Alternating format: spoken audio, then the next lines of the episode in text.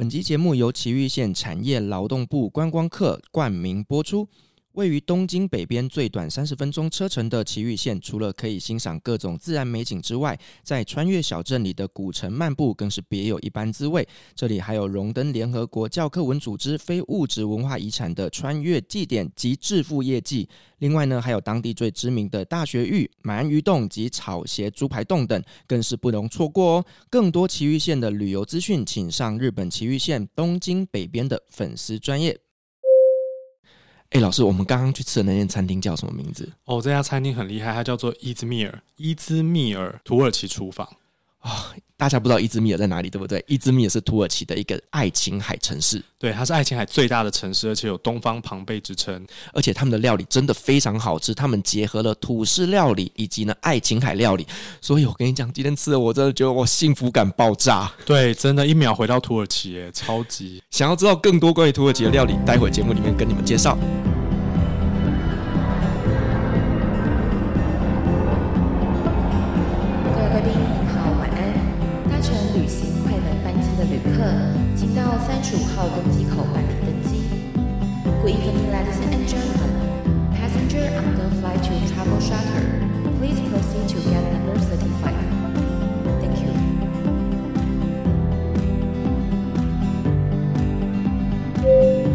贵宾，我们即将起飞，请确实扣好系紧您的安全带。谢谢。Ladies and gentlemen, we are ready for takeoff. Please make sure that your seatbelt is fastened.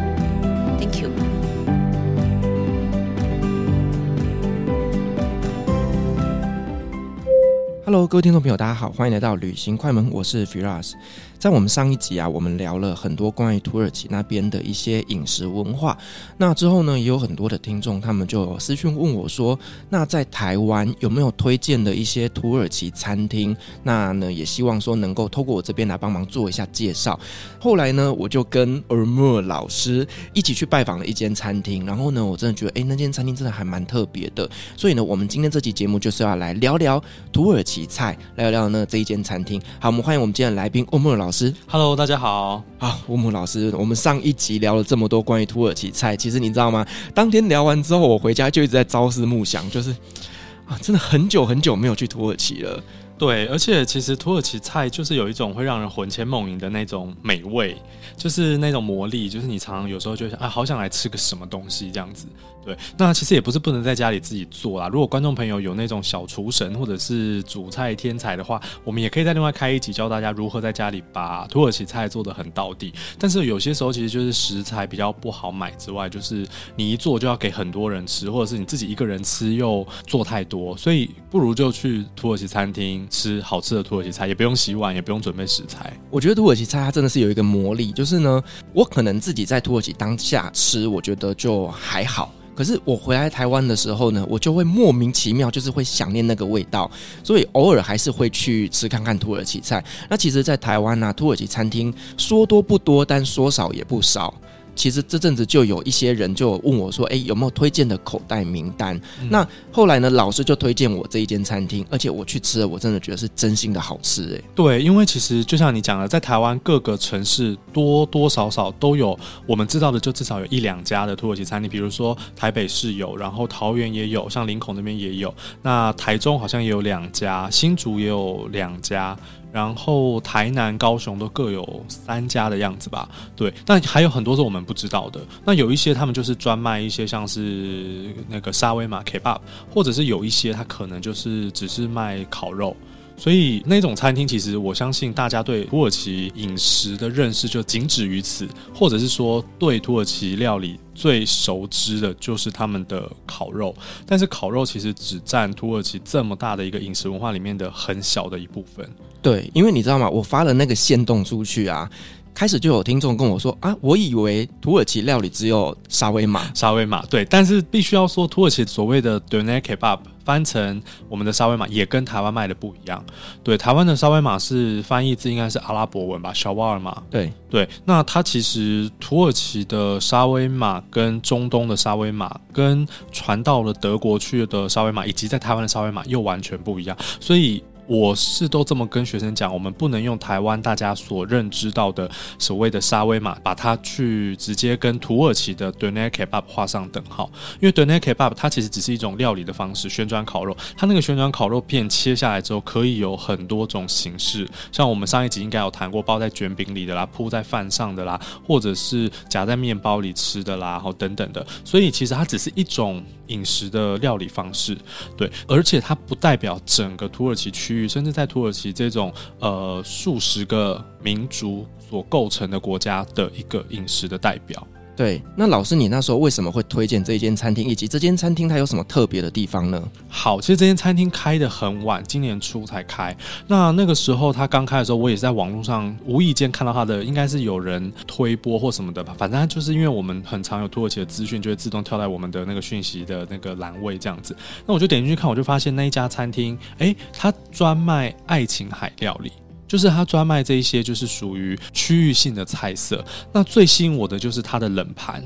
他那时候还没开幕，在试营运的时候，甚至在筹备阶段的时候，他就已经打出很多的一些广告。虽然那个广告不是花钱买广告，就是他有在他的那个 Instagram 上面 po 文章说：“哎，我们会有很多 meze。”那 meze 这种东西在土耳其料理里头，它其实就是一个我们可以说是结合了。当地最有特色以及最新鲜的时令的食材去做成的这种开胃凉拌菜，那这种美这在土耳其各地都有。比如说你到安纳多利亚区，就是内陆地区，它会有属于口味比较重的。今天我们也也有吃到，就是到时候呃也会跟大家介绍，它是属于口味比较重的一种美这。那爱琴海地区的特色就是它的美这里头会放呃以橄榄油跟这个优格当做基底，那去配。很多其他的海鲜类，甚至是会放上坚果类，还有今天我们还有吃到像是一些蔬菜的，好像是茄子啦、青椒啦，或者是甚至他们有蘑菇。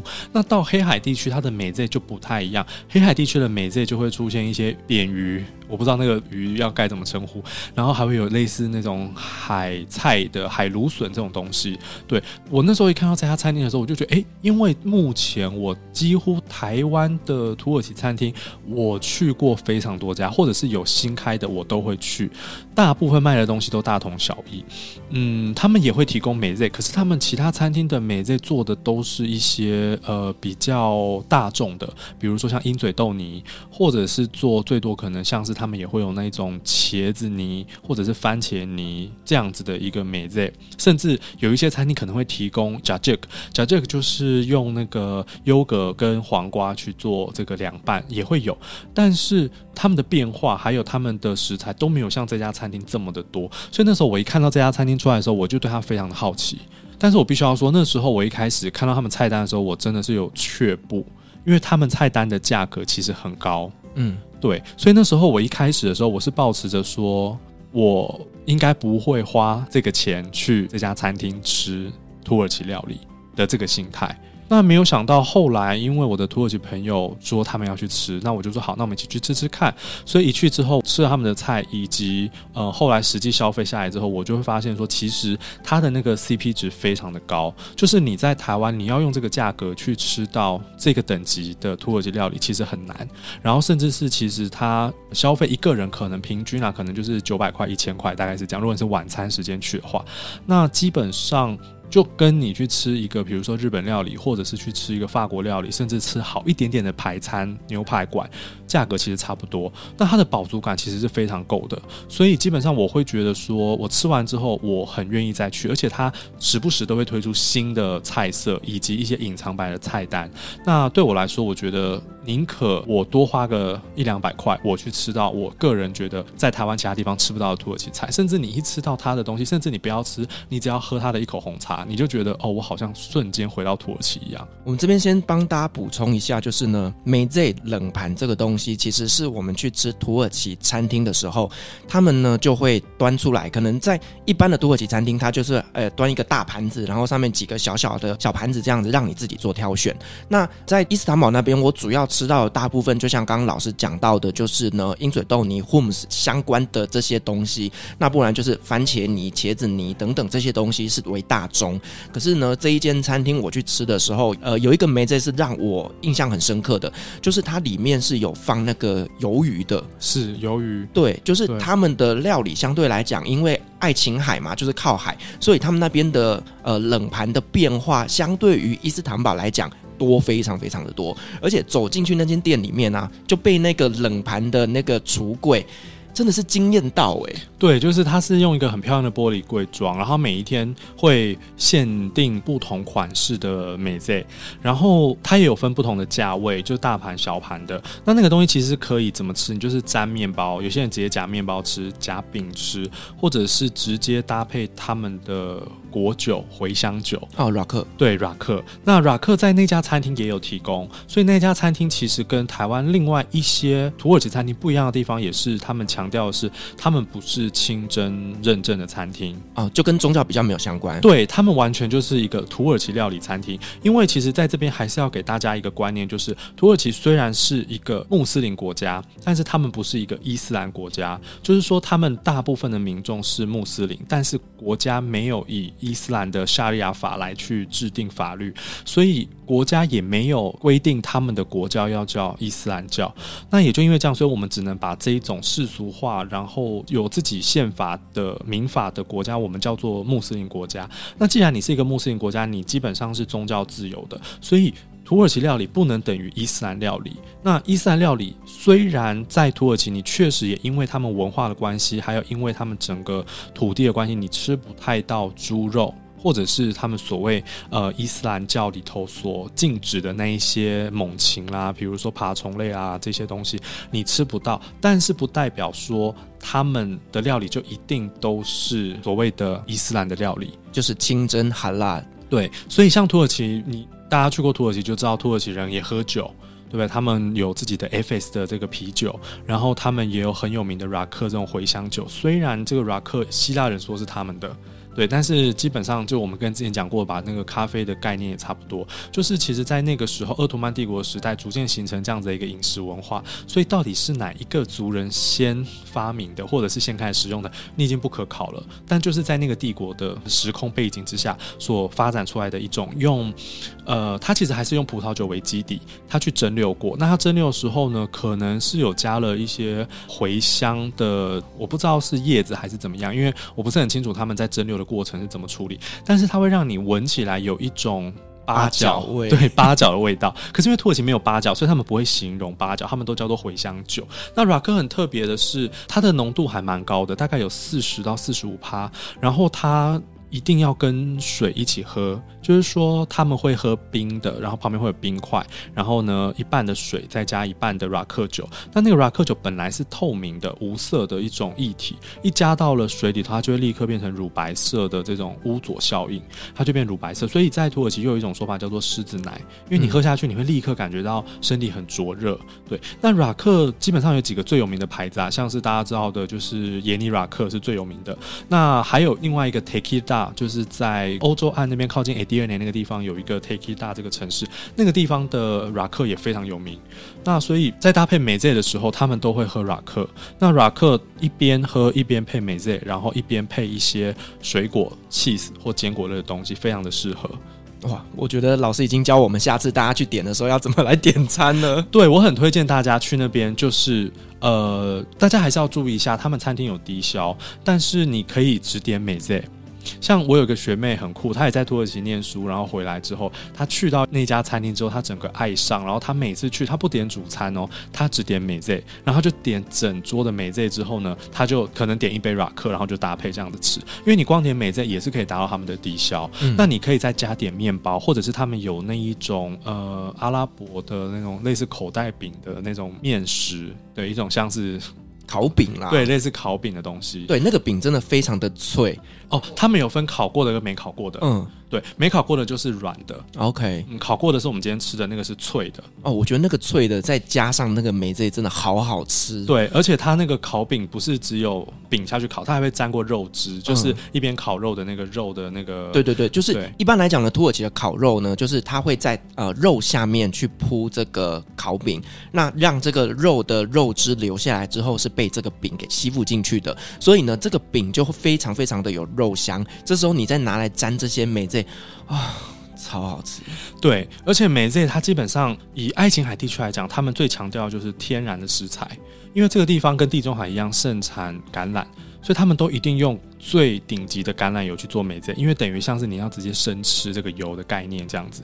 那全世界其实大家最知名、最知道的橄榄油品质最好的，大家会觉得在意大利。其实土耳其是另外一个全世界产橄榄油最高级、等级最好、品质最好的地方。只是在台湾大家比较没有被推广，所以大家都会觉得意大利的最好。那爱琴海跟地中海这个地方的这个橄榄油呢，非常适合做美醉。那再来他们会加优格，那这个优格也是无糖的优格。那无糖优格呢，基本上在土耳其他们都是自己做的，就是用那个有些用羊奶，有些用牛奶，然后去把它自己发酵成这一个无糖的优格，所以不是像大家在超级市场会买到的那一种，呃，有一点点像养乐多的那一种乳酸饮料，其实不是，它就是完全是凝固状的固体，有点类似我们的嫩豆腐、鸡蛋豆腐。或者是比较像是豆花的那个形状的这种优格下去调的。再来土耳其菜，我们之前前一集有介绍过，它有一些基本的元素，就是洋葱、蒜头跟番茄。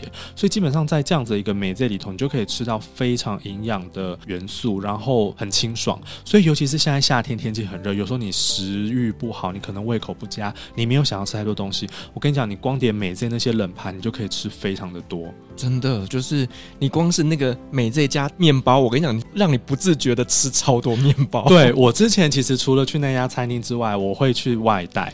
那个餐厅它其实我觉得它很贴心，他们会用很高级的纸盒。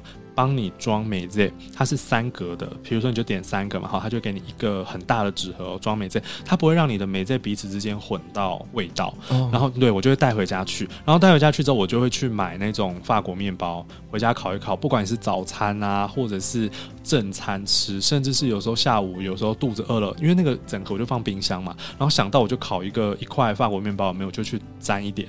然后就吃，然后晚餐也可以，宵夜也可以，就是它其实会让你有饱足感，然后又不会让你觉得很罪恶。嗯，对。而且老板娘她今天也有提到，就是说他们的梅子其实都是只能放到两天，所以其实它的换菜率非常非常的高。对，就是呢，如果说老板心情好，他想要做一些新的梅子，所以你下次去看，搞不好又是新的东西。对，我们今天点了几道梅子，也可以跟大家介绍一下。第一个，我们点了那个烟熏茄子泥。那个烟熏茄子泥，其实大家真的不要把它跟台湾的茄子做联想，因为第一个，他们使用的不是台湾的这种长的茄子，他们使用的是土耳其的那种圆的茄子。圆的茄子的味道，其实跟台湾的茄子味道本来就不一样了。然后再来加上他们处理的方式，还有它经过烟熏，再把它做成泥。因为土耳其人他们很喜欢把所有这些蔬菜啊，丢到火里面去烤，然后或者是用烟熏的过程，把它的皮给弄到很焦，弄到焦了之后，它就很容易脱皮，就直接把皮剥掉之后，把里面的这个果肉弄到很软之后，把它剁碎去做成泥。对，那因为它是用烟熏的方式，所以它会多了一个那个烟的那种，有一点像是呛味嘛，那个应该叫做什么？就是烟熏味，烟熏味啦。对，就是烟熏味。如果你是不太能够接受烟熏味的客人的话，他们也有提供。呃，另外一种茄子泥就是没有烟熏过的，所以呃，我真的非常非常的推荐大家，或者是你有小朋友有挑食的，你真的可以让他们试试看那家餐厅的这一些料理，因为它会让你颠覆你对这个食材本身味道、口感，甚至它的形状的一个想象。对，因为其实我知道在台湾有蛮多人是蛮害怕吃茄子的，嗯，但我觉得这个真的就是。第一个，我们刚刚讲的就是它本身品种就不一样，再来就是料理方式也不一样。我说真的，今天这一道烟熏茄子泥啊，呃，如果我不知道它是茄子泥，我吃下去我完全不会觉得它是茄子。对，上一次我也是带学生去，然后我们就点了，那学生就吃，他一直以为是一种蔬菜泥，但是他没有觉得是茄子。他本来也不吃茄子，他后来也吃很多，他觉得很好吃。对，哦、呃，他这边其实另外一个，如果你不是烟熏的话，它有橄榄油茄子。那橄榄油茄子的话，它就是会比较像是油焖茄子的感觉，对。那另外我们今天还点了另外一个是今天比较特别的是橄榄油白豌豆。那白豆这个东西，其实在土耳其的料理里头使用的非常的频繁，不管是他们的沙拉，或者是像这个梅子，或者是像他们有些人会放在这个饭里头啦，或者是放在汤里啦，甚至加在他们的那种炖菜里头，他们都会放白豆。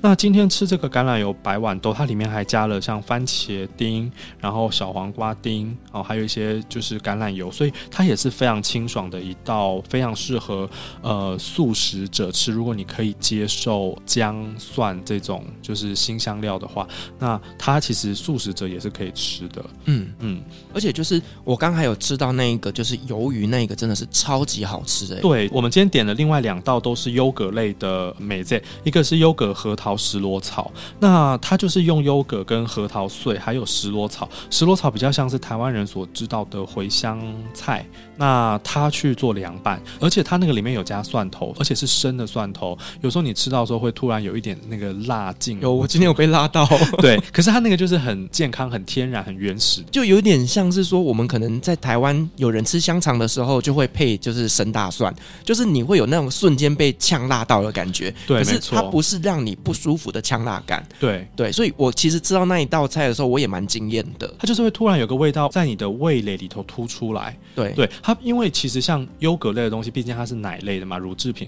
呃，有些时候你吃久了会感觉到有一点点腻口。那甚至他们有一些美 z 是有加 cheese 的。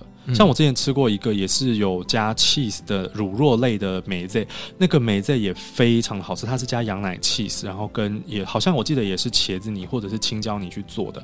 那那个东西其实非常好吃，所以吃久了，其实如果你有一点腻口的时候，它需要一个东西把你的味蕾去做一个，算是让它跳出那个嗯，不会让你一直觉得好像沉浸在很腻的那个感觉里头。所以这个蒜头还有这个石螺草，就是扮演这个角色，它还有那个坚果的口感，对。因为它坚果把它弄成小粒小粒的，对对，吃下去你真的会觉得一种惊喜的感觉，就是你那个除了味蕾上面的一个层次以外，连你那个咀嚼感都有一个很不一样的体验。对，而且你坚果一咬下去，不但口感是脆的，它会发出那个坚果、腰果或核桃的那个香气，那你就会顿时在嘴巴里面又出现了一个新的味道出来，它就可以跟你的这个优格去做一个综合，所以它不会像你单吃优格这样就是很无聊，它就会让你觉得哎、嗯，这个东西很特别，然后它不管是味觉还是你的口感上都相当的有趣。那另外你提到的这个酸奶鱿鱼是我真的非常推荐，因为我在某一次去的时候，他们有推出一个是蛋黄酱的优格的鱿鱼美味哦，那个吃了我真的是。到现在我都忘不了，那个真的非常的好吃。但今天没有蛋黄酱，今天我们吃的是优格酸奶，可是也是非常好吃。那鱿鱼类的料理，其实，在土耳其本来就可以看得到，但是他们大部分都是用炸的，炸鱿鱼圈。对，那你也知道炸鱿鱼圈，尤其是在内陆地区不靠海，所以他们基本上这些炸鱿鱼圈的鱿鱼都是冷冻的，就是我们讲的花枝啦。嗯、对，它基本上都是冷冻的，或者是可能处理过的。对，可是你要能够做这种凉拌菜，你的鱿鱼一定要非常的新鲜。对，因为它应该就是烫完之后就直接跟优格去做凉拌了。因为这一道菜我真的在土耳其从来没吃过，所以我今天看到你点的时候，我真的有一点点呃。这个东西可以吃吗？你是不是想说这个确定是 OK 的吗？这个确定吗？这样子，但是吃下去真的觉得哦，好好吃，对，真的很好吃，而且你不会觉得说它有一个鱿鱼的那种。腥味在，它完全没有那个腥味。它鱿鱼跟这个优格结合的时候，它就其实非常的滑顺，然后非常的顺口。然后等到你咬到鱿鱼的时候，它的鱿鱼味道会出来。那所以它其实整个会非常的，可以说非常的 balance。所以我个人非常惊艳，而且我非常推荐他们的鱿鱼类的美 e。对，那另外它还有一道是比较重口味的梅子，哦，那个也好吃哎。对，那个就是综合甜椒还有新香料去做，那个就比较是偏向内陆地区的梅子了。那那个梅子基本上它就会比较微辣，但是我们之前有提过，其实如果你是吃辣的朋友，那其实那个辣对你来说应该不会是问题。那如果它有辣，哦 我真的完全没有吃到辣。对，其实我我也不觉得辣，但是它就是真的是口味比较重。对，那如果你是一个吃比较清淡的朋友的话，我会建议你那个东西你就可以搭配面包一起吃，对，那那个东西的话，就是它里面加了很多新香料，但是都是天然的土耳其的那种新香料，然后再加上它有很多的椒，比如说土耳其他们有各种都叫做比贝尔的椒，什么青椒啦、绿的这种灯笼椒啦，还有红椒啦、黄椒这样，他们会去把它一样把皮去掉之后，把它剁成泥，然后剁成泥，应该是说先把它烤过，让它那个果肉变得很软。呃，因为台湾我们好像比较不会去烤这个椒类，对不对？所以大家可能很难想象。把这些椒直接拿去火里头烤之后，会变成什么样子的一个口感？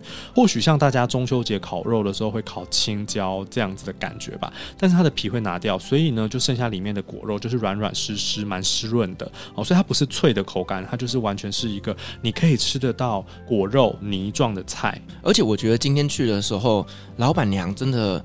非常非常的贴心，因为呢，他们每次的梅子都不太一样嘛，所以其实我们也不知道该点什么。甚至呢，呃，如果说你是第一次接触土耳其菜，或者是你根本没去过土耳其等等的，你要去点这些的时候，老板娘都会一一跟你介绍每一道菜它吃起来口感是怎么样，它是用什么样的食材做的。那这样子就会让我们比较知道怎么样去点适合自己的梅子。对，因为其实老板娘也在土耳其待过一段时间嘛，然后她也在土耳其学过土耳其文。然后她也去过很多土耳其的各个地方，然后她也看过很多不同的梅子，然后她为了要开这家餐厅，所以她也去研究了很多各个地方的梅子，所以她大概都知道说哦，台湾人吃的习惯会是怎么样，或者是呃，如果你的饮食习惯是比较偏好哪一种方式的，他会推荐你比较适合的梅子。那这个餐厅虽然他没有做全素，但是如果你是可以吃蛋奶素或五星素的朋友的话，它的梅子基本上你通通都可以吃，除了鱿鱼以外，其他基本上。都是不含肉的，嗯，所以不管你是有没有其他肉类的禁忌，比如说台湾有些人可能不吃牛啦，然后有些人可能不敢吃羊，这个梅子里面通通都没有肉类。那除非你是对坚果类过敏的，那可能就要特别注意一下。嗯，而且这间餐厅比较特别，就是它所有的酱料都是自己手工做的。对，应该这么说，就是。大部分土耳其有很多的餐厅，很多的只要它是品质好的餐厅，他们的酱料基本上包括他们用的那个我们叫做扫恰，扫恰就是泥状的这个调味料吗？对，它有点像沙茶酱的那个感觉，可是它是用呃，如果你今天是番茄糊。那它就是用番茄做的。如果今天是青椒或红椒糊，它就是用青椒红椒做。所以如果今天是番茄，我们叫做 tomate salsa。那如果今天它是青椒类的 salsa，它就叫做 biber salsa。那不同的料理里头会用不同的 salsa。那土耳其比较特别的是，他们不像沙茶酱里面加了很多你不知道的东西，化工调味料。对，对对，就是你翻过来后面那个东西，你看到成品的时候，你就看到一堆你看不懂的呃化学成分啊之类的。他们的 salsa 基本上土耳其。妈妈都会在家里自己用番茄、用青椒把它去萃取出来，然后呢做一罐之后就把它冰在冰箱里头。那这一个餐厅，他们甚至连他们的 Betty 就是那个一种呃烤肉哈，它外面会包饼，好把它卷在一起，然后拿去切成一块块，有点像寿司的感觉的，上面再淋上优格酱以及那个红番茄糊的酱。那个番茄糊酱他们也不是用罐头，他们也是自己亲手用那个新鲜的番茄去把它煮出来的。哇！听起来他们厨师真的很厉害耶，而且他们非常高纲，嗯，因为厨师对于这个品质的要求，还有老板娘对于品质的要求，其实很蛮蛮严格的把关的，所以我会觉得在那个那一家餐厅吃饭，你会感觉到非常的安心。像我们今天还有点了另外一道叫做米迪耶。啊、哦，淡菜香饭，对，淡菜香饭，淡菜这种东西，因为台湾刚好也有盛产淡菜，那我相信去过土耳其，尤其是靠海地区，像伊斯坦堡的这些观光客，一定多多少少有看过米迪叶，或许你可能没有吃过，但是米迪叶它其实就是一种淡菜，然后把饭放在里头嘛。好，那呃，在土耳其虽然它其实很平价，可是有些在路边的米迪叶，其实它的处理并不是这么的细心。土耳其其实自己也有一些人。在讨论这件事情，因为他们的米迪叶有很多是放养在博斯普鲁斯海峡或者是黑海。可是大家都知道，我们上一集有介绍过，就是黑海跟博斯普鲁斯海峡有非常繁忙的商船，还有一些观光船，或者是甚至一些渔船，每天在那个地方经过。那经过的时候会排放很多的这个汽油啦，或者是废气体啊。其实黑海跟马尔马拉海还有博斯普鲁斯海峡都有一定程度的污染，所以有一些土耳其人觉得他们不敢吃米迪叶，惨的，我也不敢吃了，以后不敢吃了吗？我也不敢了。就是他们有些人觉得它里面会含有比较多的污染，因为米迪叶就像我们的那个蚌壳啊，那个叫做什么生蚝，有没有？你如果水质不干净，嗯、当然它会死掉，对不对？可是有些时候它就是。污染的一些物质，可能或者是金属物质，可能排放在里面，你不知道。所以有一些土耳其人很少数啦，他们会跟我讲说，你吃米店你要挑，因为有一些商家没有洗的很干净。嗯，对。那可是这一家的餐厅的米碟，我其实，在土耳其我平常是不吃米碟，因为我没有很喜欢淡菜的那个腥味。因为有些人好像吃海鲜就是想要吃那个海鲜的腥味，对不对？我其实没有很爱，再加上刚刚那个种种因素，我只有很偶尔，比如说跟朋友去那种高级餐厅，或者是呃他们点了一整盘，我吃一颗这样，我不会自己想说，哎，我今天来去买个米甸配啤酒这样，我比较不会。但是在这家餐厅我会，因为他们都是直接去买马祖的那种淡菜，然后你就可以看到它那种野生的淡菜，然后上面整个壳全部都还是很多的那种野生的痕迹，然后他们都要自己出。啊，还有那个他们的其他的小厨师都要在那边一起洗，一颗一颗慢慢刷，对，一颗。然后他们好像光处理那个蛋菜的外表，好像就要五个小时才能做出一盘，哦，真的超搞刚哎。对，所以我觉得虽然在这一家餐厅的米迪叶真的价格完全是你可以说天价吧，跟土耳其比，可是你会觉得很值得，而且他们的每一颗蛋菜的肉都很饱满，超大颗，对，超大颗。然后你一吃你就觉得哦，这就是土耳其的味道。但是我要说的是，我觉得可能台湾的淡菜真的比较会养，台湾的淡菜就比较大颗，因为土耳其吃那个米迪叶就小小的一颗啊，然后就放一坨饭这样子，所以我觉得不能够用土耳其的一个价值观来评断他们这家店的淡菜，因为其实淡菜在台湾卖的也不便宜。当然，当然对，因为其实，在土耳其你一颗淡菜相饭，我记得好像一里拉吧。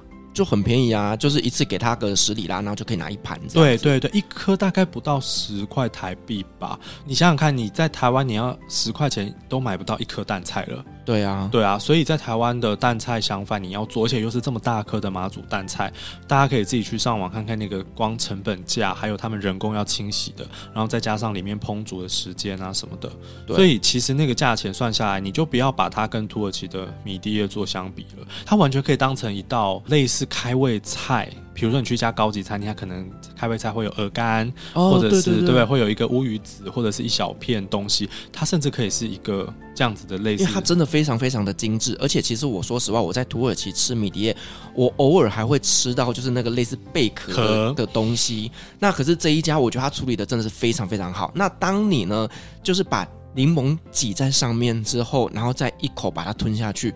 哦，我跟你讲，真的，一秒回到土耳其啦。对，而且你完全不用担心，像你刚讲壳，因为壳也是我另外一个不太喜欢吃米迪叶的原因。有时候你就吃到一个硬硬的东西啊，对啊，那就是哦，它就是贝壳没有刮干碎片之类的碎片。我应该这样子跟大家讲哈，其实如果你们在伊斯坦堡看到那种卖蛋菜，哎，我这样会不会又得罪一堆？就是那些卖蛋菜的小贩。好，他们其实可以说是有固定的上游商去供应他们米迪叶。我现在讲的是路边摊哦，不是那种它有店面的那一种。那我讲的是那种你会看到它顶着一个圆盘子在头上卖，或者是直接用一个架子哈，在路边就放着一堆米叠着叠着像山这种的。在 Amino 牛那边超多。对对对，我说的是那一种，那一种的呢，基本上他们都有上游去供应他们这些米碟。那那个米碟他们就是整个大楼的一起去买了那个淡菜之后做清洁清洗，然后清洗完了之后，他们就开始塞饭，然后用那个大锅这样煮，煮好之后就是看，比如说哦，你今天。你要跟我买多少，我就给你几公斤，你就拿去卖；我给你几公斤，你就拿去卖，你们就自己拿去卖这样子。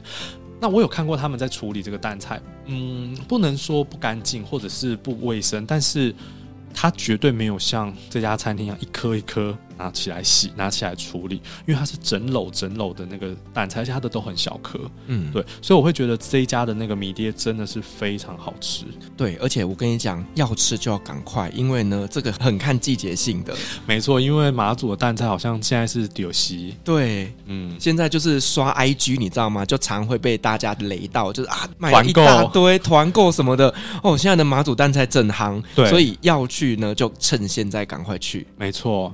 那另外，我们今天还点了两个卷类的开胃菜。我们上次有跟大家提过萨尔玛，萨尔玛的话，其实一般来讲都是指葡萄叶卷饭。对，好，那我们今天除了葡萄叶卷饭之外，我们还点了另外一个是拉哈纳萨尔玛色，就是高丽菜卷饭。那那个卷饭，其实在台湾，当然我们产葡萄，所以其实葡萄叶也是本来就可以拿来利用，只是台湾人大部分都不知道那个可以直接吃。对，我第一次吃到这个葡萄叶卷饭是在叙利亚的时候，然后呢，一个。叙利亚家庭的妈妈，她就端出来给我，我整个吓到，我就说这什么东西呢？因为你知道看起来其实真的不是很美观。她就跟我说葡萄叶，我就心想说葡萄叶能吃吗？然后她跟我说这个就是在整个中东地区都非常非常受欢迎的一道菜。然后我吃下去之后，真的觉得说哇，真的颠覆我的想象哎。对，就是它里面包了米饭，还有有一些会包绞肉。但是我目前看到的，好像大部分是包米饭啊。另外，我有看过包一些豆子的，也有看过包那个葡萄干的。那他们会把米饭先用我们刚讲的扫恰去拌过之后，生的哦，生的米粒，然后把它塞在这个葡萄叶里头，然后把它卷起来。然后每一个卷大概就像我们的手指头这样子吧，一根指头这样这么粗，然后加水，再加上他们的番茄糊去煮，煮好了之后呢，它就可以吃。那这个萨尔玛呢，你可以吃凉的，也可以吃热的，但是大部分他们都吃凉的。那凉的他们就很简单，就是全部煮完之后呢，就是叠成一盘，或者是一个放在一个盒子里头，就放在冰箱，然后晚上就端出来，然后把它一个一个叠起来，好像金字塔这样叠起来吃。哦，那有一些人会沾优格酱啦，或者是如果你不沾直接吃也可以。然后他们常常出去，像我之前去野餐的时候，他们也会带上这一道料理，然后就抓一个吃，抓一个吃。那当然，你在土耳其也可以买得到萨玛的罐头，可是那个罐头超级难吃，它完全不同的东西，而且超级咸，咸到一个爆炸。对，没错，因为可是你知道吗？就是因为罐头的东西，它为了要能够长久保存，它在腌料上面一定是会比较偏咸的。对，所以我会觉得这一个料理，其实在台湾你也很难得可以吃到。那我们今天也有点。那另外一个高丽菜卷，本来老板娘并没有特别推荐这一个料，因为她可能觉得比较普通，但是我。我觉得这一道料理也可以推荐给大家，因为它跟我们台湾人所认知的高丽菜卷不一样，完全不一样。对，因为我妈妈其实也会做高丽菜卷，然后里面可能会卷一些肉啊，卷一些饭。那我想象中的高丽菜卷就是一个像是手腕这么大的粗度，可是今天去的时候，诶，它那个。大小其实就跟这个萨玛是一样的，就细细长长的。它比萨玛再粗一点点。我当下就心想说，这个东西真的是高丽菜卷吗？因为跟我想象中是完全不一样的。对，那它里面包的是米饭，但是有一些家庭呢会包绞肉，有一些家庭呢，如果你吃素，他们就是都不会包绞肉。那它的那个高丽菜卷就不像我们的台湾的，比较像是天妇罗，就是去吃藕类你会吃到的那种，有没有？里面完全是一个肉丸子或者是鱼浆做的，没有，他们就是米饭，然后一样就是吃凉的这个。高丽菜卷，好，那他们高丽菜卷也是一样，把高丽菜叶片去掉梗之后，去烫熟、烫软之后，把它一样包米饭之后再去煮。这两个卷类的料理，其实，在土耳其是非常家常的菜。你一般在土耳其街上的那一种卖 kebab 啦，或者是卖一些汉堡啦、素食店，你是吃不到的。除非你是去土耳其他们的一个 lokanta，lokanta 就是他们的自助餐，在这种店里面你才吃得到。对，一般的。土耳其餐厅比较少点到这个东西，对，而且我觉得对台湾人来说，他不知道那是什么。像我们一开始看到他们的时候，会有一点却步，不敢点。那高丽菜卷对我们来讲，可能就是那种我们想象中的里面就是塞满肉的那种很饱足感很强的高丽菜卷，大家可能会觉得不好吃或没有想要点。可是如果你去土耳其看到这两道料理的话，我真的非常推荐大家试试看，尤其是萨尔玛，就是葡萄叶卷饭。我觉得它跟我们台湾的一些饭卷。是完全不一样的东西。所以呢，去土耳其旅行的时候呢，或者是在吃土耳其餐厅的时候，就可以体验看看，因为我觉得是一个很新的特别，但是是台湾人能接受的味道。对，我的台湾朋友都还蛮喜欢萨尔玛的，我目前没有遇过有人觉得萨尔玛不好吃。嗯嗯，所以我觉得大家没有吃过的人可以试试看。然后，另外我们今天呢，非常的 lucky，我们有喝到一个我真的超怀念的一道汤，我也超爱那一道汤的。那一道汤叫做新娘汤，对，它其实它的图文名字叫做 Azo g a l i n c h o r b a s。那 g a l i n 是新娘的意思啊，那 Azo 其实是这个新娘汤由来的这个女孩子的名字，她叫 Azo，所以叫做 Azo 新娘的汤。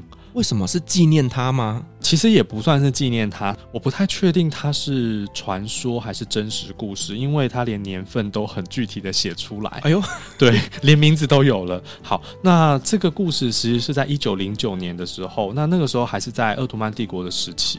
那在土耳其东南部这个地方呢，有一个女孩子。那这个女孩子呢，有她有两种说法啦，有人说她叫做 Ezo，然后另外一种说法是她叫 Zöhre。可是，其实为什么会有这个差异？因为那个时候，第一个大家还讲的还是鄂图曼文，所以你要把它拼写成现代版的拉丁字母拼写成的土耳其文的时候，就会有一些出入。就好像我们写 Muhammad 或者是 Mehmet。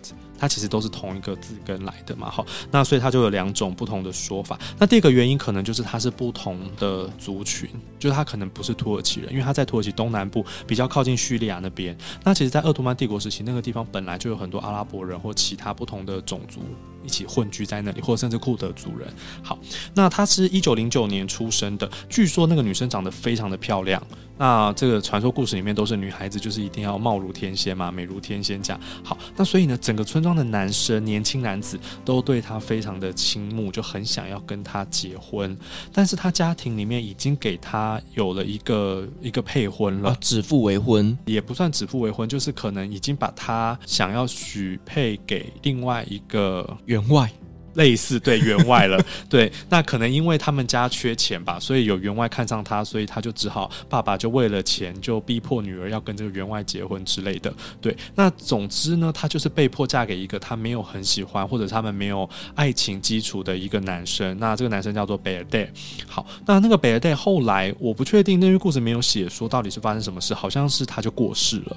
那过世之后呢，这个 Azo 他就变成是守寡，寡对他就要守寡。那当时其实他也不。不愿意再婚，因为其实，在那个年代的婚姻观念，可能大家就会觉得说啊，就是守寡到死吧，这样是不是会发个什么贞节牌坊之类的，诸如此类的吧？因为他那时候还很年轻，然后再加上他的亲戚朋友都不断的希望他可以走出来，然后再去认识新的朋友。我看这个故事的时候，我觉得他的家人还蛮开明的，嗯，对对对，就是希望说，哎，那他再去结婚这样。那甚至我觉得可能也是有压力，就有可能家人想要再卖他一次。再赚一笔，对，有可能，因为追求他的人还是很多。再找下一个员外，对对对，好。总之呢，他就最终决定要在第二次结婚。那第二次结婚之后呢，他就跟他的先生搬到了靠近叙利亚那个地方去居住。可是没有过多久呢，呃，这个。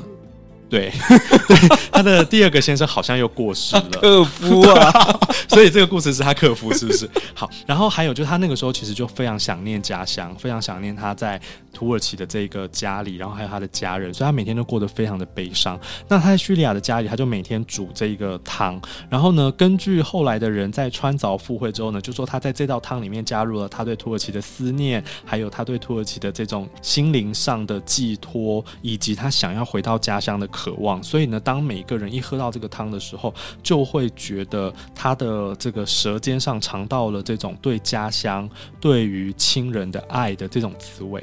我觉得这一道菜不应该叫新娘汤，那叫什么？寡妇汤或克夫汤？没有。后来我先讲一下，那个 Azo 就在一九五二年的时候死于肺结核，所以应该是真的有这个故事啊。好，那这道汤其实。他后来就变成了是土耳其传统的这个婚宴上面会为新娘准备的汤，意思就是他要远嫁他乡了，所以呢，他就透过这个汤表达他对这个来参加婚宴的嘉宾或者是他的亲人的一种想念跟思念，或者是表达他对这个地方这个土地的爱，这样子。可是这道汤真的是吉利的吗？会不会喝一喝又不小心磕到丈夫？呃，流传了这么久，我想应该是吉利，还是他们就想要先就是克服，就是故意说他赶快喝完就可以就再回来这样子，喝完之后可以再找下一个员外。没有啦。不过这道汤其实说实在话，撇开它的故事，它非常好喝。对，它虽然跟这个土耳其的另外一个我们讲的国民汤品扁豆汤。Mercimek çorbası，基本上它的原料都蛮像的，煮法也很像，只是这道汤里会多加了米。它是先用洋葱去爆炒之后呢，再加上红扁豆，然后完了之后再加上米，或者是还有那个布谷麦。哦，那一起炖煮这道汤，其实它有加辣椒粉，所以它会有一点点微辣。可是，一样就像我们刚刚讲的，对我们我吃不出来。对，对我们这种比较能吃辣的人来说，它最多充其量只能说它的味道比较重一点。嗯。就是它比 Mercimek çorbası 扁豆汤还要在口味味道上再强烈一点点。对，那 Mercimek çorbası 它就是比较直接，只有用扫恰，好，就是番茄糊去煮，它就没有再加上辣椒粉的这个部分。所以，呃，我个人会觉得新娘汤的口感比 Mercimek çorbası 的口感还要更丰富，然后它的味道又更强烈一点。嗯 m a r r i Make 比较温顺，所以适合所有的。它就是适合年龄大众。对，那如果你喜欢重口味一点点，或者是甚至你比较吃辣的。可以吃这个呃，Ezogelin çorbası。对，因为基本上去土耳其的餐厅一定会有的一道汤品，就是刚我们讲的这个扁豆汤。可是呢，新娘汤并不是每一间餐厅都一定会有的。但是呢，真的就像你讲的，它在口感上面来讲是比较强烈一点点的。然后呢，它里面又有放米饭，所以其实我觉得吃起来相对来讲饱足感也比较够。那如果让我自己来选、啊，我自己是比较喜欢新娘汤的。我也喜欢新娘汤多。一点，但是必须要跟大家讲，就是新娘汤在这家餐厅不是在菜单上面的常态的菜，哦，所以也是要看运气喽。对哦，他们这家餐厅主要的两个固定在菜单上面的汤品，一个就是呃，Mercimek çorbası，另外一个就是优格黄瓜汤。哦，现在就是夏天喝这个优格黄瓜汤，相对比较凉一点。对，它是冷汤，所以呃，如果你对于优格类的食品你接受度很高，你可以试试看，它。就是里面是用黄瓜丝，然后再加上优格去做成的汤。那它基本上整道汤都是优格味很重的一道汤。那这个汤非常适合夏天的时候吃。那我们今天跟 Firas 都点新娘汤，因为我们真的对新娘汤太过怀念了。对，老板娘还特地问我们说：“哎，你们要不要来一个就是优格黄瓜汤？”然后我们两个互看一眼，不要，我要新娘汤。对，因为真的新娘汤也不是他们固定的汤品。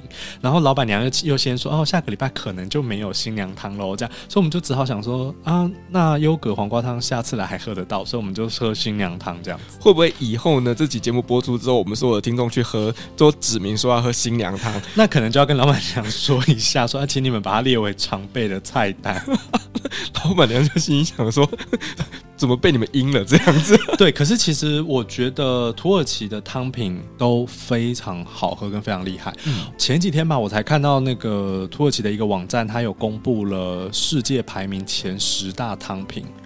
呃，土耳其有两道汤品被列在全世界前十大汤品当中。哦、哪两道？一道就是 Mercimek çorbası。OK。另外一道叫做高原汤，叫 Yayla çorbası。那高原汤好像排第九，Mercimek çorbası 好像排第六。那高原汤的话，它其实有一点点像是优格汤，可是它是热的汤。高原汤就是也是加了优格，加了薄荷，然后。好像里面也有加米饭，所以它也是属于比较凉爽的一道浓汤。因为对土耳其人来说，汤就是要煮的浓的这种浓汤。对，因为其实哦，在土耳其文里面，çorbası 就是汤的意思。嗯。可是呢，我们在上一集我们也有介绍到，就是呢，土耳其的鸡汤。那鸡汤相较之下，它就是比较清淡一点嘛，对不对？所以呢，他们的鸡汤的土耳其文叫做 tavuk suyu。嗯，suyu 就是水的意思。对，就是淡。如水，对，所以我看的那个名单里面呢、啊，没有中式料理的汤，它第一名是泰式的一种酸辣汤，反正。前十名全部都是浓汤类的料理，所以中式料理一个都没有上。然后像日本的那个豚骨拉面汤也有在里头哦，都是那种很浓的那种。所以评比的人一定就是欧美的人，对，就是欧美人，他们就觉得汤就是要浓汤。对对，所以土耳其的这两道汤不意外有入选，而且真的也是非常的家常。那呃，老板娘有说之后可能还会再推出这个优格汤，那我不确定他们所提的优格汤是不是这个雅伊拉乔巴斯，因为土耳其目前我们所知道的汤品总共有三百多种，嗯，所以确实有很多不同的变化。那包括上一集我也有跟各位分享说，连我们自己都还在学习，甚至连土耳其人自己都还在学习说，哦，这个是我们。国家有的料理，或者是那一道菜也是属于土耳其料理的一部分，所以我相信他们会推出定期不同的菜色，或者是隐藏版的菜单，都是大家可以去尝试。因为主厨真的是非常有经验，然后也非常的嗯了解土耳其各地不同的饮食文化。对，我觉得呢，大家赶快去追踪他们的 IG 啦，因为老板娘她都会把这个礼拜要推的菜色，把它分享在他们的社群上面，所以大家呢，如果说不小心被烧到了，就可以知道说赶快把握时间去吃它。对，而且他们因为有接受那个客制化的服务，然后他们也有接受包场，所以有些时候呢，比如说像之前我就有看到有一组客人，我不知道是谁，他们有预定了想要吃土耳其的小饺子芒特。然后老板娘就会，因为他们有做，那不可能只做一点点，所以她就会跟大家讲说，哎，几月几号有芒特，那大家想要吃可以去吃，但是就只有很短暂的那个时间点，就是限定。然后上次还有我看到他们有茄子香肉，就是那个卡纳亚热，卡纳亚热就是叫做肚子剖一半。那这个肚子剖一半，它就是把那种圆茄切一半之后，上面像那个绞肉啊，还有一些番茄啊等等的哈，然后拿进去烤。那一道菜也是我非常非常喜欢的，而且那道菜我在土耳其的时候，我也是因为那道菜爱上茄子类的料理。我觉得你这样讲了之后，我突然有一个想法，其实我们应该来办一个就是旅行快门的粉丝餐酒会。对，这个就就要靠你在那里，对，靠你跟老板他们去接洽，然后我们这些就有口福的人，就是可以去品尝不同口味的土耳其料理啦。对，那他们呢，其实是有一个小包厢的，就是只要十二个人以上，他们就可以接受包场。所以呢。有没有粉丝要跟我一起去吃啊？我们只要揪十二个就能包场。对，像我上次还看到另外一个老板娘，她发了一个线动，他们有一个餐叫做羊睾丸，我有看到，我吓到，我就心想说。天哪，这能吃吗？我真的吓到，因为说实在话，我不要说在台湾，我在土耳其都没有看过这个东西。嗯，那老板娘也说，她也是第一次，好像也是第一次看到。那也是客人指定的啊，客人指定，这个客人懂吃啊，对，他懂，他就是在土耳其好像也是很资深的一个前辈吧。嗯，那他就直接指定了羊睾丸，然后呢，最厉害的是他们的厨师竟然也做得出来。我觉得超级厉害诶，就是一般你在其他土耳其餐厅啦，不要说在台湾的土耳其餐厅，你在其他土耳其的土耳其餐厅都不见得，你今天要吃各地的料理，这个厨师都有办法做出你满意而且到地的。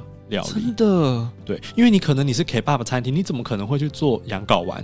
如果你今天是卖美这的，或者是你今天可能是海鲜餐厅，你也不会突然说哦，有我们今天卖羊睾丸。可是这家餐厅，它竟然好像变魔术一样，你要什么，它就可以变出来给你。而且就像你讲的，土耳其料理这么的多，哎，它是各种不同的地区有不同的料理，耶。对，而且你看羊睾丸这种东西不是很普遍的哦。假设我今天去一家餐厅，我跟他讲说哦，我想要吃一个烤肉。那对他来讲可能相对简单，或者是哎，我今天想要吃一个汤，那当然厨师每个都会煮这个汤就还好。可是羊睾丸呢，第一个你要怎么买，你要怎么处理它，你要怎么料理它，就是它其实是很需要技术的。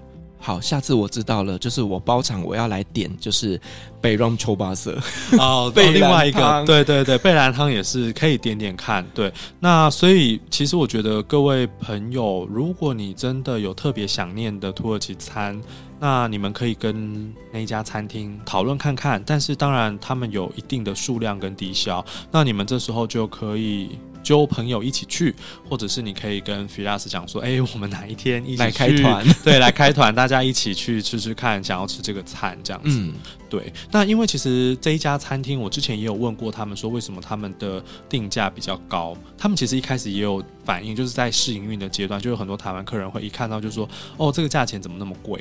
但是其实如果你真的实际去吃，然后你又知道他们这么用心的在处理这些食材的时候，你就会觉得其实它不贵，它就是一个你可以。很安心的享受到很道地的土耳其料理，而且老板娘跟老板他们的目标其实不是为了迎合台湾人的口味。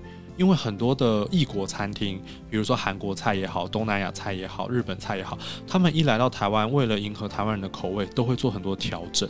那这家餐厅其实他们就是说，我们只想要做给懂吃的人、懂土耳其料理的人来吃。所以如果你不懂，你就会觉得，哎，这道菜怎么会长这个样子？那他没有想要迎合台湾人的口味去把它改变，对。嗯、但是他也做了一些简单的、稍微的调整，比如说他的美味，他就会去说，哎，卖的比较没有那么。热销的，像之前他有一个也是土耳其非常道地而且非常家常的，叫做油焖四季豆那一道菜，我个人非常爱。然后据说连土耳其的副代表都指明就是要吃他们家的油焖四季豆。但是因为台湾人可能觉得四季豆是一个很普遍的食材，或者是他们就觉得四季豆为什么我要来你家花这个钱吃四季豆？所以老板娘就说四季豆就卖的没有那么好，他就把它下架了。所以他还是会去看市场的一个反应。另外就是他们的一些烤肉，像我们今天点了一些主餐哈，那这些主餐以前其实，在土耳其吃也是，他们都不会放酱料的。但老板娘就说，台湾人就会问说，那有蘸酱吗？所以他们就只好在旁边附上那个优格拌的那个蘸酱。对，那所以大概就是简单的这一种改变。可是其实它的味道完全都还是按照土耳其当地的一个你可以吃得到的非常道地的味道。我这边必须要说，因为真的太多人请我推荐土耳其料理了。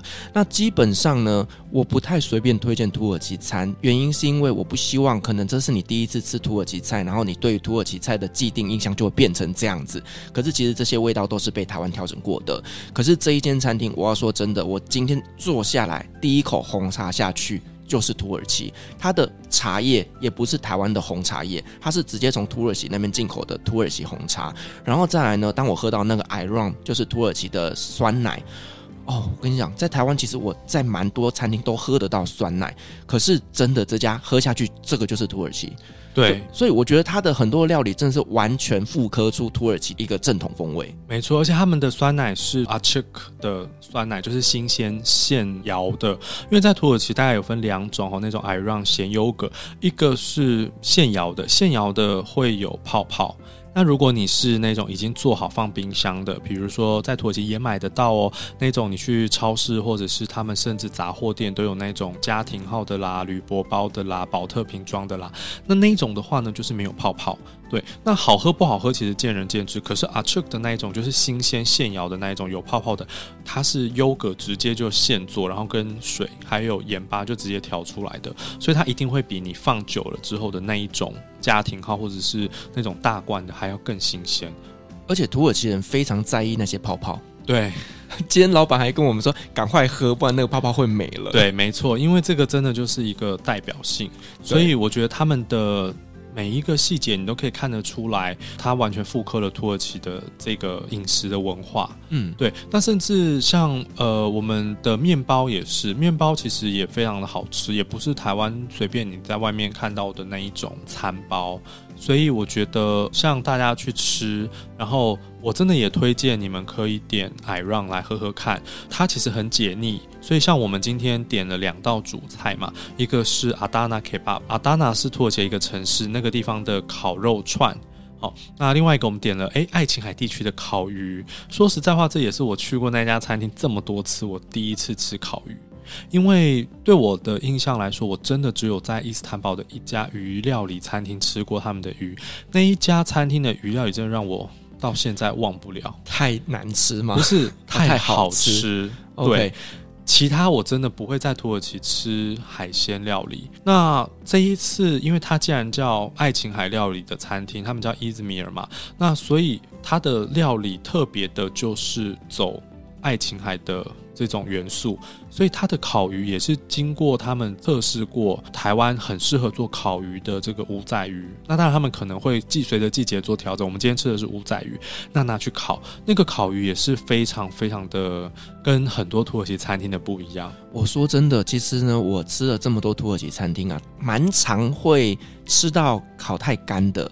可是这一家你知道吗？光是我们把那个皮。掰开之后，它的肉是有汤汁的，那个真的超级鲜嫩的，而且就是你也不用说什么一直在那边挑鱼刺或干嘛的，它那满口下去那个鲜甜的鱼肉。哦，真的是好好吃哦！对，而且它就是很单纯，它也没有过多的调味，它就是土耳其的那一种呃盐巴，然后再加一点点香料，就这样子。对，就是如果不讲它是烤鱼，我会以为它是清蒸的。对，因为它吃下去的那个口感真的就像清蒸的鱼，就是这么的鲜嫩。对，而且它纵使是烤的，它的鱼里面的那个肉汁啊，还有它的软嫩度都还保持的非常好，所以我今天也是蛮惊艳的。我之前其实吃过他们另外一道料理叫爱琴海铁板虾，他们每一只虾都是自己处理过的。对，而且都是很大只的那种虾，他们都帮你剥好了，然后把那个肠泥什么都去掉，然后去煮。那很多人去吃，他会觉得啊，怎么这么油？因为那个铁板下面就会一层的那个油，可是那个油其实都是好的油，就是他们家都是用像橄榄油，或者是用很高级的这些植物油，所以土耳其人最爱吃这些油，他们会吃完甚至会用面包把那些油沾了，然后吃掉。因为那些对身体来说是人体可以补充很多 omega 三、omega 六、omega 九的这种油，所以对台湾人来说好像很油，可是其实那些油不是我们所认知的这种化学调和油。所以像之前我上次吃那个铁板虾，我也觉得让我觉得很惊艳。那阿达纳 kebab 这个我也要讲一下，因为我平常我是不吃羊肉的。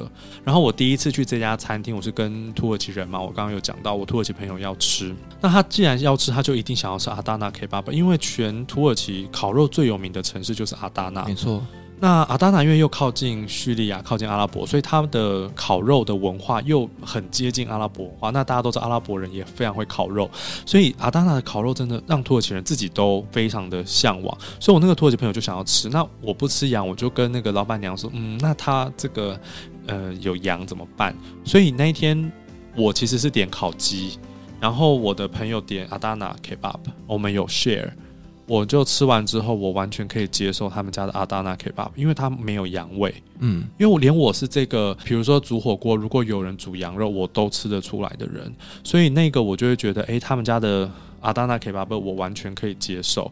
那如果听众朋友你们是不吃羊肉的，只要不是宗教因素，你只是怕那个羊味的话，我真的蛮建议你可以试试看。因为连我这么怕羊，我连羊肉炉我都不敢吃哦。不要说就是我朋友都说啊，你就吃旁边的青菜，我完全不行。因为那个我只要一进去那味道我就不行。对，但是这一家的餐厅的阿达纳 kebab 处理到我是可以吃的。嗯嗯，所以我会觉得它的料理都让你可以去尝试。那另外，我们今天也有吃到一道甜点，就是我个人真的觉得哦，这个就是土耳其，它叫做库内费。对，Künefe 也是在中东地区土耳其非常盛行的一道甜点。那这个甜点它其实里面就都是包 cheese，外面就是我们上次有提过的用那个面粉条，有点像我们的米粉，但是它是面粉去做成的丝状的这种食材，然后去铺底，然后上面上面中间夹很多的 cheese，然后最后煎到两面都金黄之后呢，再淋上他们的糖浆，最后放上冰淇淋，撒上开心果粉，那个真的是非常的好吃。这个东西一定要趁热吃，就是一上来之后马上就要吃它，因为呢，那个冰淇淋它是冰的，可是那个呢，可耐费它是热的，那个整个在你嘴巴那个冷热的交织，真的非常非常好吃。对，冰火。菠萝油的感觉，对，但是要提醒就是呢，其实大家知道土耳其的甜点它就是甜，所以呢，我会比较建议就是呢，三五好友就是点一份来 share 就好了，不要说一个人吃一份，因为一个人吃一份可能会太腻。那同时呢，就是你一定要配就是土耳其咖啡或者是土耳其红茶，是不要加糖的。对，那他们其实也有自己做巴克拉瓦，但因为我们今天真的吃不下了，我们没有点巴克拉瓦。那如果听众朋友你们单纯想要吃甜点的话呢，呃，他们有下午茶的时段，你就可以去直接点甜点跟饮料。但是如果是午餐跟晚餐时段的话，你就一定要点正餐，就是要符合他们的低消。但是你还是可以再加点甜点是没有问题的。好，那只是如果你单纯想吃甜点的话，记得一定要提前预约哦，因为老板娘有说他们周末没有提供下午茶的服务，平日也是要提早预约的。对，因为呢，他们会有一些餐厅清洁上消毒上面的一些时间必须提前规划，所以说呢，如果你只是想单纯体验一下他们的甜点的话呢，下午茶时段一定要提前做预约。那我们刚前面聊了这么多，我真的觉得这个主厨真的是神呢，我真的觉得他非常的厉害。他之前是土耳其驻美国华盛顿的大使馆的国厨，所以他专门煮菜给这一些外交官员，甚至之前土耳其总理伊尔德任到美国去出访的时候，呃。也有跟他见面，就是他也有做菜给这个耶德任吃哦。那他在美国待了五年的时间，其实他从小是东部埃尔金帐人，所以他七岁以后就离开了埃尔金帐之后呢，开始去读书，然后呢做了很多份工作。他也做过卖茶的，就是卖茶的那个茶茶就我们之前有介绍过，就是在对街上会卖茶的那一种哈。然后他也做过 Simitchi，就是卖 Simit。然后他后来才到了这个查纳卡累那个地方去做厨师，然后。他也说很有趣，他就刚好那一个大使。就是去到他的餐厅吃了他的东西之后呢，就要求他再送一份。然后他那时候很紧张，他说是做的不好吃吗？他就再送了一份。然后那时候他也不知道他是土耳其驻美大使。然后后来那个厨师就说：“你做的东西实在是太好吃了。”然后呢就说：“你现在要不要跟我去美国？保护啊，宽宽来跟我走。”对，而且那个他也跟我讲说，那个大使是这样跟他讲，他说：“我游历过世界各国，因为大使就是要常去很多国家嘛。”他说：“我去过世界各国，没有吃过像你做的这么好吃的这个料理。”所以呢，他就说。你要不要现在就跟我去美国？然后那个厨师就说：“哦，好。”所以他们就去了美国，然后就开始展开了他的这样子的一个过程。对，那后来就决定跟这个老板娘回来台湾创业，然后开店。哇，所以听起来它就是国厨哎，它就是国厨，就像阿基斯啦，我们可以这么说吧。就是我觉得他，如果你想这样子，你就知道他的那个价格其实不会算贵。真的，真的，我我其实一开始跟你一样，就是看到那个价格，我会觉得说啊，天哪，土耳其料理怎么会这么贵？可是呢。吃过之后，它是我会回访的一间餐厅，哎，对，而且我觉得今天你如果要带朋友去聚餐，你要请客，或者是你要庆祝。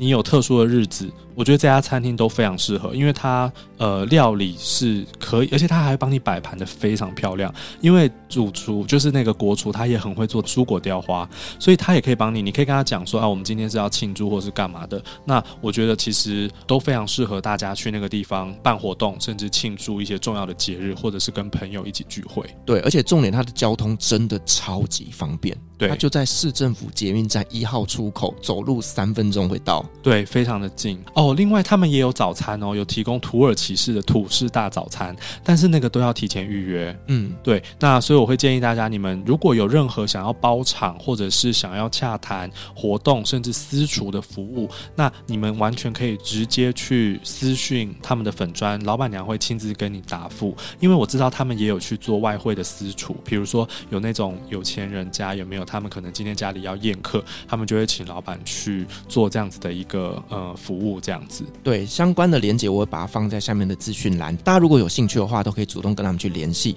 好，那我们今天非常高兴邀请到文木老师来跟我一起聊这一集土耳其的餐厅介绍。那我们真的是吃过，非常非常的推荐，所以呢，才特地做这样一个特辑，想要推荐给更多人来认识土耳其料理。如果说大家有兴趣的话呢，都可以去这间餐厅伊兹密尔土耳其厨房，我真的是非常非常喜欢。好，再一次感谢文木老师，也同时感谢所有听众今天的陪伴。如果您喜欢我们的节目的话呢，别忘记给我们五星好评加分享哦。另外呢，我们在 FB 设有旅行快门后期室的社团，针对今天这期节目，你有任何想要分享的，都可以在上面留言，所有的留言都是我亲自回复哦。旅行快门，我们下期再见，拜拜，拜拜。各位贵宾，我们的班机已经抵达，感谢您今天的搭乘。